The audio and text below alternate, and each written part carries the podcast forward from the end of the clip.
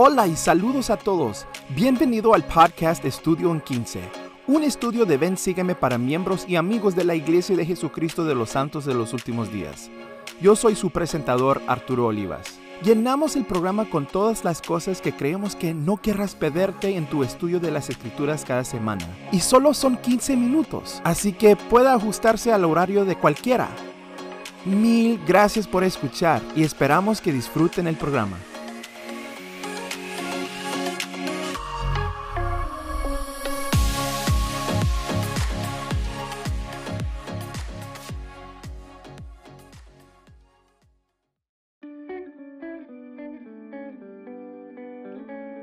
El presidente Ezra Taft Benson enseñó que el libro de Mormón acerca a las personas a Cristo de dos formas básicas.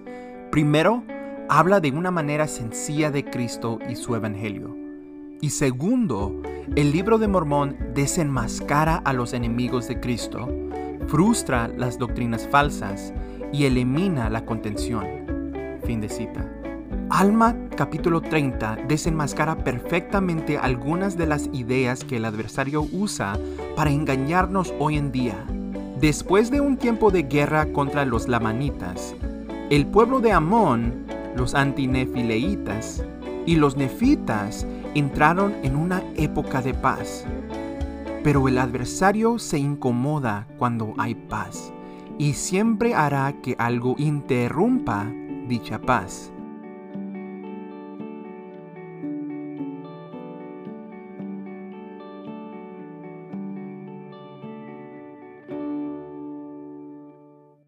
En esta ocasión, envía a Corior, quien en el versículo 6 dice que era un anticristo, porque empezó a predicar al pueblo contra las profecías que habían declarado los profetas concerniente a la venida de Cristo.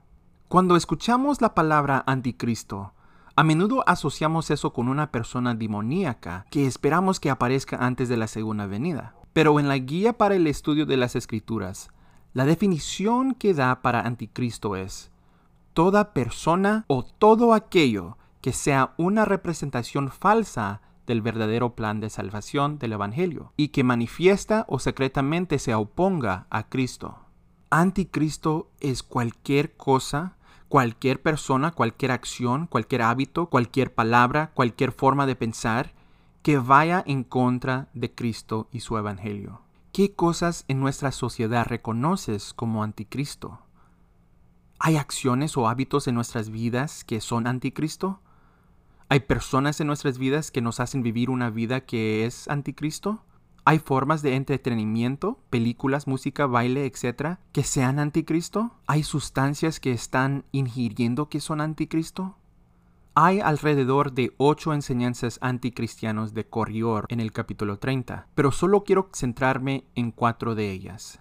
Mientras revisamos estas cuatro enseñanzas erróneas, Quiero que piensen en hoy en día cuando hayan escuchado enseñanzas semejantes. Número 1 se encuentra en versículo 12. Y este anticristo, cuyo nombre era Corior, empezó a predicar al pueblo que no habría ningún Cristo.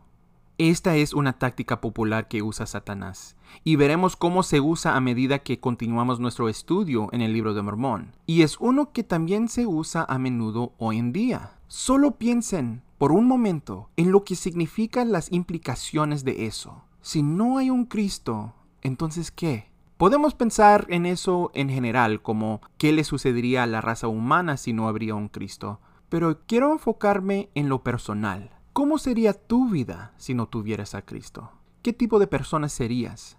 ¿En qué cosas estarías involucrado si no tuvieras a Cristo? ¿En qué creerías? Si hay un aspecto de tu vida donde Cristo no se encuentra, en una relación, un hecho, en las palabras que usas o en tus pensamientos, si hay un aspecto de tu vida donde no hay Cristo, les invito a dejarlo entrar. Puedes considerar esto como una señal de que está tocando y esperando ser invitado a ser parte de tu vida.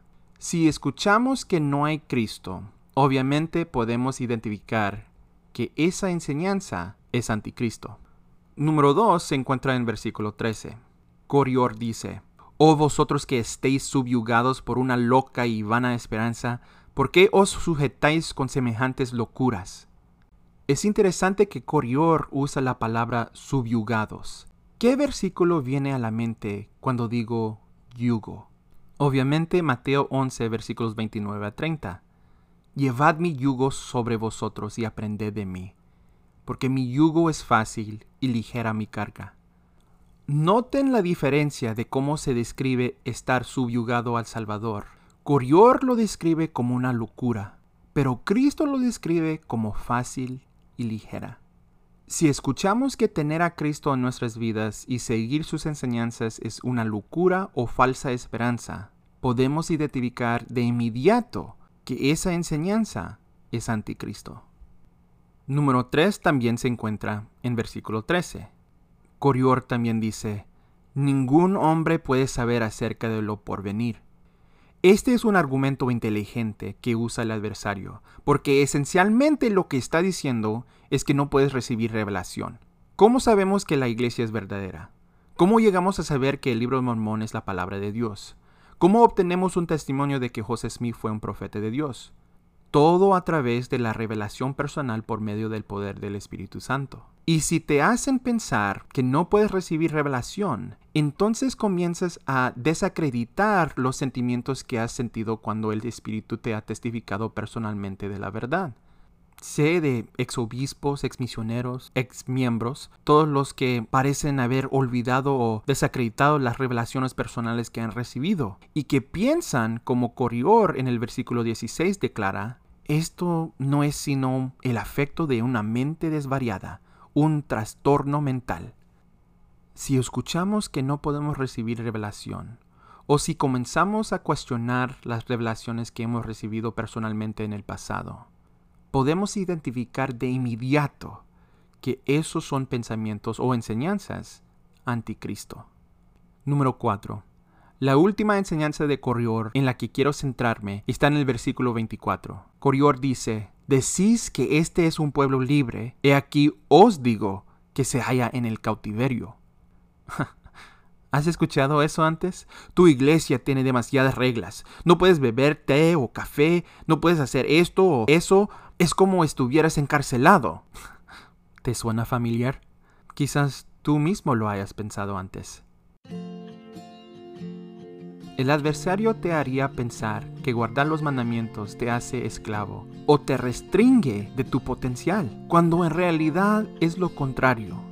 El Dead Talk Christofferson enseñó, el Evangelio es un plan de libertad que da disciplina al apetito y dirección al comportamiento.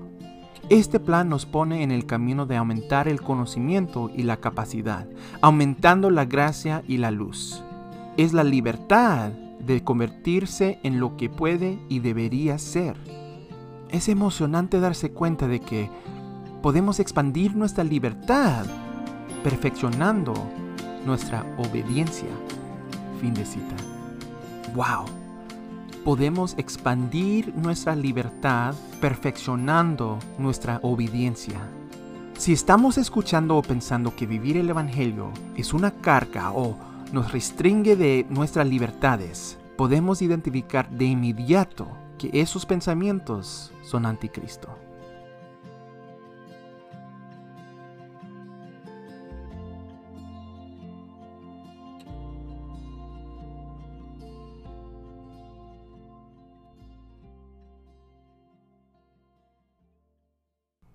¿Cuáles son algunas de las razones por las cuales las personas pueden desviarse del Evangelio? Podría haber toneladas de razones, desde ser ofendido por otro miembro o líder al pecado, hasta la simple indiferencia, y todo entre sí. Cuando estudiamos sobre los zoramitas en el capítulo 31, a menudo nos enfocamos en su forma de orar sobre el ramiuntum, lo cual es un buen estudio. Pueden comparar la oración zoramita con la de Alma en el mismo capítulo, y identificar en qué se centran respectivamente. Pero su problema no estaba en su oración, sino en lo que los llevó a orar así. Algo que me llamó la atención fue lo fácil que hubiera sido para estos ex miembros de la iglesia haberse mantenido fieles. Los versículos 9 a 11 nos da tres cosas que les hizo falta. Habían caído en grandes errores, pues, número uno, no se esforzaban por guardar los mandamientos de Dios. Número dos, ni tampoco observaban las prácticas de la iglesia de perseverar en la oración y súplicas a Dios diariamente para no entrar en tentación. Y número tres, sí, y en fin, pervertían las vías del Señor en muchísimos casos. ¿Qué significa pervertir las vías del Señor? No es la primera vez que escuchamos esta frase. De hecho, cuando Nefi ve la interpretación del sueño de su padre Lei, ve cómo el diablo estableció una iglesia grande y abominable para pervertir las vías correctas del Señor. Y eso está en 1 Nefi 13, versículo 27. A través de la visión de Nefi aprendemos que esta frase, pervertir las vías correctas del Señor, se usa para significar la enseñanza de falsas doctrinas. La única forma de aprender la doctrina del Señor, la verdadera doctrina, es estudiando las escrituras y las palabras de los profetas modernos. Esencialmente, aprendemos que algo tan simple como guardar los mandamientos, orar diariamente y estudiar las escrituras podría haber mantenido a los doramitas como miembros fieles de la Iglesia de Cristo. Mi cita favorita del presidente Henry B. Eyring es una que he citado antes, pero creo que es importante volver a citarlo.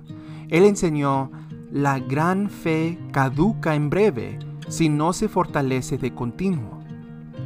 La gran fe caduca en breve si no se fortalece de continuo. Fin de cita. La fuerza de su fe depende de su disposición a hacer cosas simples, como guardar los mandamientos, orar diariamente y estudiar las escrituras. Elder Rulon G. Craven de los 70 enseñó, Durante los últimos dos años, las autoridades generales me han pedido en ocasiones que me reúna con los miembros de la iglesia arrepentidos y los entreviste con el fin de que les restauren las bendiciones del templo. Siempre ha sido una experiencia espiritualmente conmovedora restaurar las bendiciones de esas maravillosas personas que se han arrepentido. A algunas de ellas les he preguntado, ¿cuál fue la causa de que usted perdiera en forma temporaria el privilegio de pertenecer a la iglesia? Con lágrimas en los ojos me contestaron, no obedecí los principios fundamentales del Evangelio. Por ejemplo, la oración, la asistencia regular a la iglesia, el aceptar llamamientos para servir y el estudiar el Evangelio. Como resultado, cedí ante la tentación y perdí la guía del Espíritu Santo. Fin de cita. Las cosas más importantes, las cosas que nos ayudan a aumentar nuestra fe, son las cosas más sencillas y fáciles de hacer. Pero sin embargo, su facilidad hace que sean fácilmente olvidadas. No dejemos que nuestra fe caduque. Sigamos con los principios fundamentales del Evangelio. Hagamos las cosas simples. Gracias por escuchar Estudio 15. Felices estudios y recuerda, eres uno de los favoritos de Dios.